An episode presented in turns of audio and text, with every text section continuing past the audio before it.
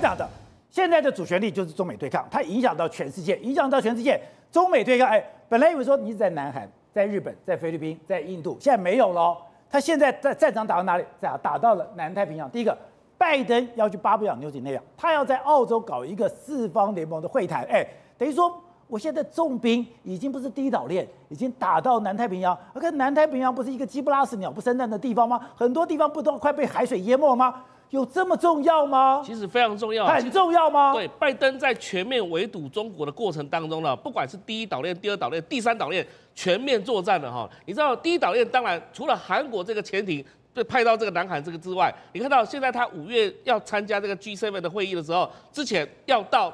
澳洲去参加 QUAD 的会议，对，那你可以看到，他除了参加 QUAD 的会议之外，他特别还第一次哦，这是做的这个美国国家元首第一次跑到这个巴布亚纽几内亚，要会见十八个，包括太平洋岛国十四个国家，加上纽澳还有其他国家的领导人，所以这是什么意思呢？以前美国总统没有来过这里。对，美国总统是在去年九月的时候在。这个呃，美国自己本土呢，把这些作为太平洋岛国的元首找来，第一次有这个高峰会议。那今年算是他特别跑到这个太平洋岛国这个地方，跟岛国的国这个所谓领袖又再次会面。这什么意思呢？短短的不到一年的时间，他们会了两次面，而且呢，这些岛国也非常配合，他们全面的全部倒戈倒到美国这边来。倒戈？对，全部倒戈。你想想，平常都在拿中国钱。不是过去二十年花了很多的时间，花了很多的力气，在这边建构了渔业的系统。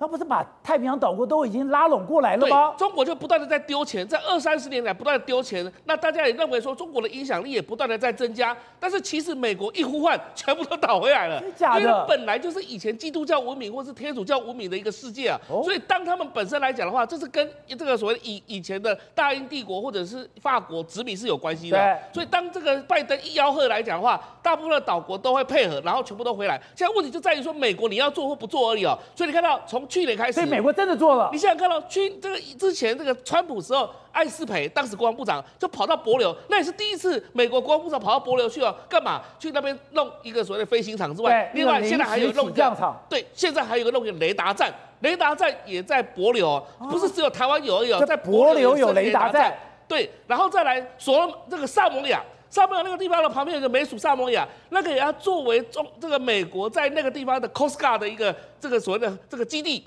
所以现在海岸巡防队跑到这里来。对，然后东加王国现在呢，五月初的时候准备要重新设立美国大使馆，而且呢，我们刚刚提到。所以大使馆就会有所谓的武官出现，武官出现就会进行军事合作。所以对未来来讲的话，因为东加是长期以来中共在经营太平洋太空事业当中，除了基里巴斯以外，另外一个非常重要的一个岛国，它在上面有所谓的发射发射平台、接收站的等等之类的。都在东加王国。你说中国在东加王国，以前跟台湾非常交好的东加王国，我居然有火箭发射站？是对。后来现在说美国已经回防东家来讲的话，设立大使馆，就代表说美国已经开始重视这个地方。而下一波可能就是在吉里巴斯重新设立美国大使馆。所以你看到美国在南太来讲，一个馆一个馆重新开设，这就揭示了说美国会把预算、还有相关的人力、还有相关的军力都部署在这里。那做这个事情要干什么？其实中共已经想到说，我要在这里弄解放军的远洋基地。对，美国呢也可以想到说，我全面回防这个地方，重新美军再回到这个所有的这样的一个基地哦。因为各位知道，在这个二次大战的时候，这个跳岛战略从澳洲开始，到了所罗门往上走的时候呢，其实这一块来讲的话，就是一个非常重要的一个军事防卫的一个作战地方。对，所以现在不是只有第一岛链而已。在第二岛链、第三岛链，美国必须也要强化它的一个所有的军事防卫措施，还有包含它所有的远洋基，这个所谓的海军的补给基地，也会重新部署在这个地方。不是只有夏威夷，不是只有关岛而已。在整个南太来讲的话，它绝对不可能有一个所谓的政治中空真空呢，让中国拿去。所以中国这二三十年来，我认为啦，等于说它的外交资源是打水漂。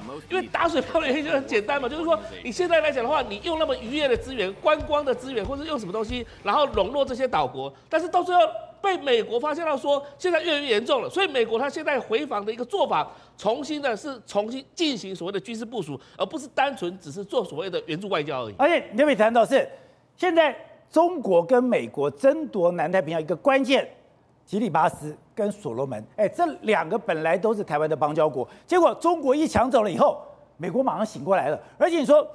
及所罗门是中间的重中之重，是因为所罗门它的对面就是澳洲。所以，如果说照照之前中共的想法，是说我慢慢的从所谓的安全领域方面介入所罗门，包含他的警察，包含因为所罗门没有部队嘛，所罗门只有警察，所以从警察下手，然后解放军再到那个地方的时候，如果解放军就出现在澳洲家门口，那你那个扩的来讲的话，就白咖就等于跛脚一边的嘛。我只要全面在对付日本就好，因为你澳洲的军队，如果你要往上去驰援台海的话，那我在所罗门这个地方，在巴布亚的这个地方，全部把你封杀住，你澳洲就上不来了嘛。因为你澳洲也要全面这个对付这个地方。好，我们来看这个图，这个是巴布亚纽几内亚，这个是所罗门群岛。我只要把这两个地方控住，控住以后，我就控制了澳洲出入的咽喉了。你看那巴布亚对面就是达尔文港，就是美军现在要为什么要重新部署在达尔文港？因为到时候如果台海或是南海发生战事，它可以从达尔文港直接往上走。因为达尔文港就在这里。对，这时候巴布亚联亚跟所罗门群岛就扮演解放军一个重要的控制这个海峡的角色。所以你看到一件事情，美国为什么要回防这里？因为他不想让解放军在那里出现，而让这个澳洲跟美国之间的联盟能够体系呢，在驰援南海跟台海的部分来讲是非常迅速以及方便的。而且你刚才谈的就是，哎，现在台湾、菲律宾，我们当然连成了一线。当然，我如果要驰援的话，哎。如果今天我在所罗门这地方有军事基地，我在吉里巴斯我有一个雷达站，我今天在东加我有一个火箭发射站，那不就代表哎，我的第一岛链的背后？有把枪、有火箭指着我吗？对，因为所有的火箭发射站或者是相关雷达站侦测都可以了解美军的动态。所以，如果美国在第一岛链布防，但是在第二岛链去第三岛链去失去了它的控制权的话，那有可能芒刺在背。他如果是驰援台海的话，他还要应付背后的作战。所以，对解放军来讲的话，现在美国要做的事情就是说，把所有解放军的势力从这个南太全部赶出去。这时候，美国如果要驰援台海的话，才能够放心背后的这个部分不会被解放军。所控制的。好，我看刚才讲的是，现在中美的大对战，大对战以后，我们要讲美国是远交近攻，拉帮结派。现在日本站在旁边，就刚刚讲到，现在美国跟日本竟然跑去哪里？跑去非洲啊？非洲不是中国的近暖吗？非洲不是已经中国在那边经营很久了吗？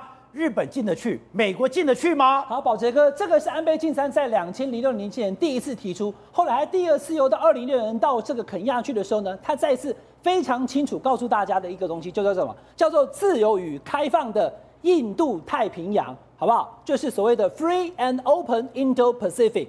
刚刚廷辉在讲，观众朋友，你看看这个是安那个岸田文雄已经去到了肯亚了。这是继这个安倍晋三之后呢，第二个又到了肯亚的日本首相，他这次带来五亿美金的投资。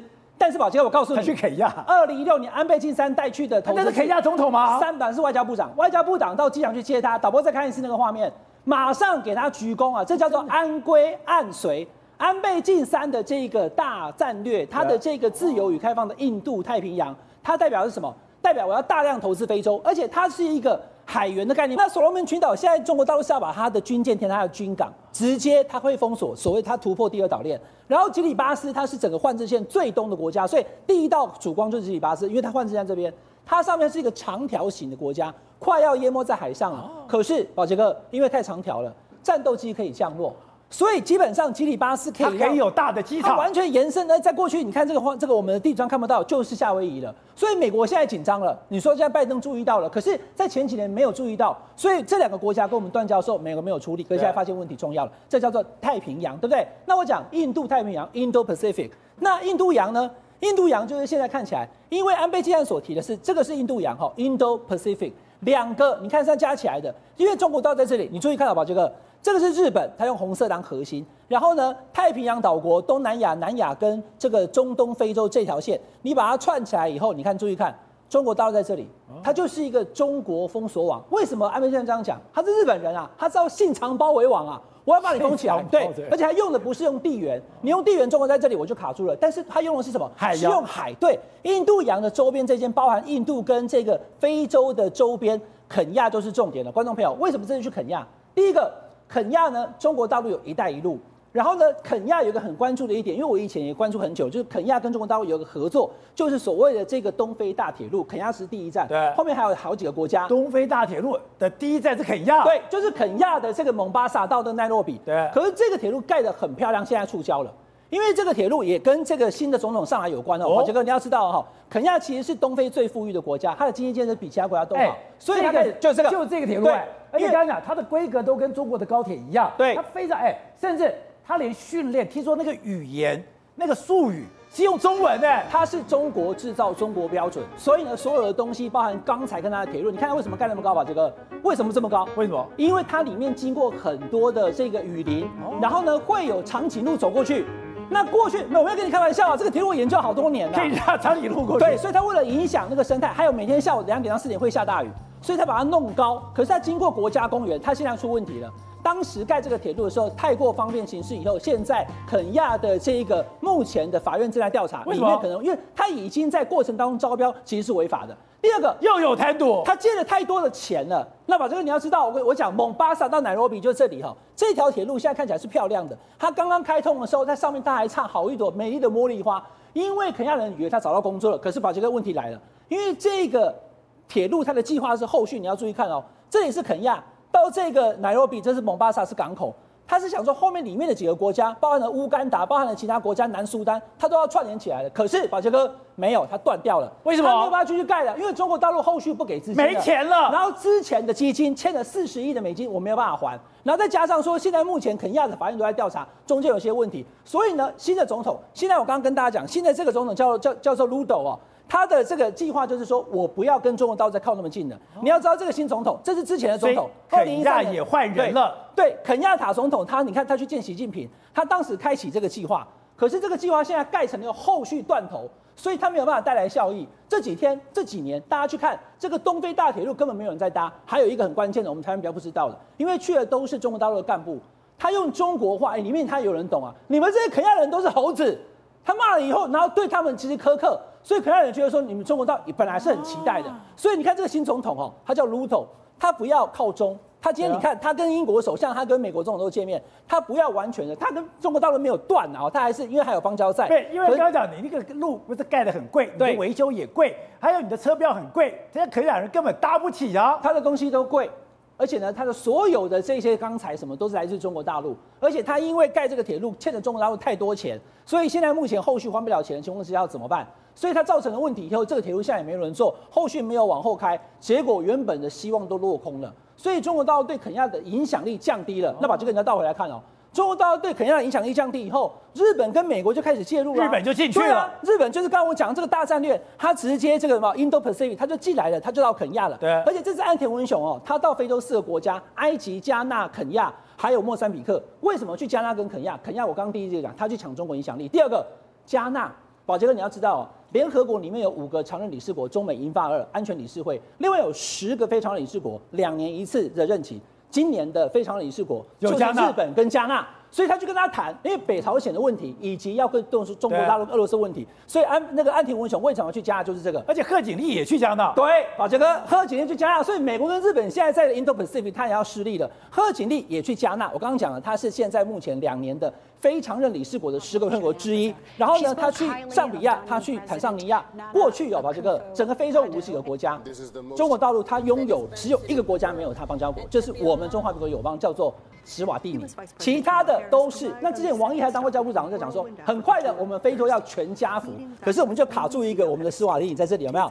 那这种情况之下的时候，美国才忽然发现，非洲这个南方的这个大陆呢，它已经荒废太久了。现在日本跟美国，你看美国的副总统都去了非洲，他要在非洲增加影响力，不要让中国大陆唯一影响非非洲大陆。